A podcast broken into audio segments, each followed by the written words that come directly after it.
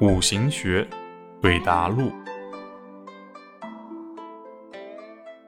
男生问老师：“您说参与者和客观情况所构成的事件就是主体来论一种认知，甚至说这种认知是先天上就有缺陷的，我不太明白。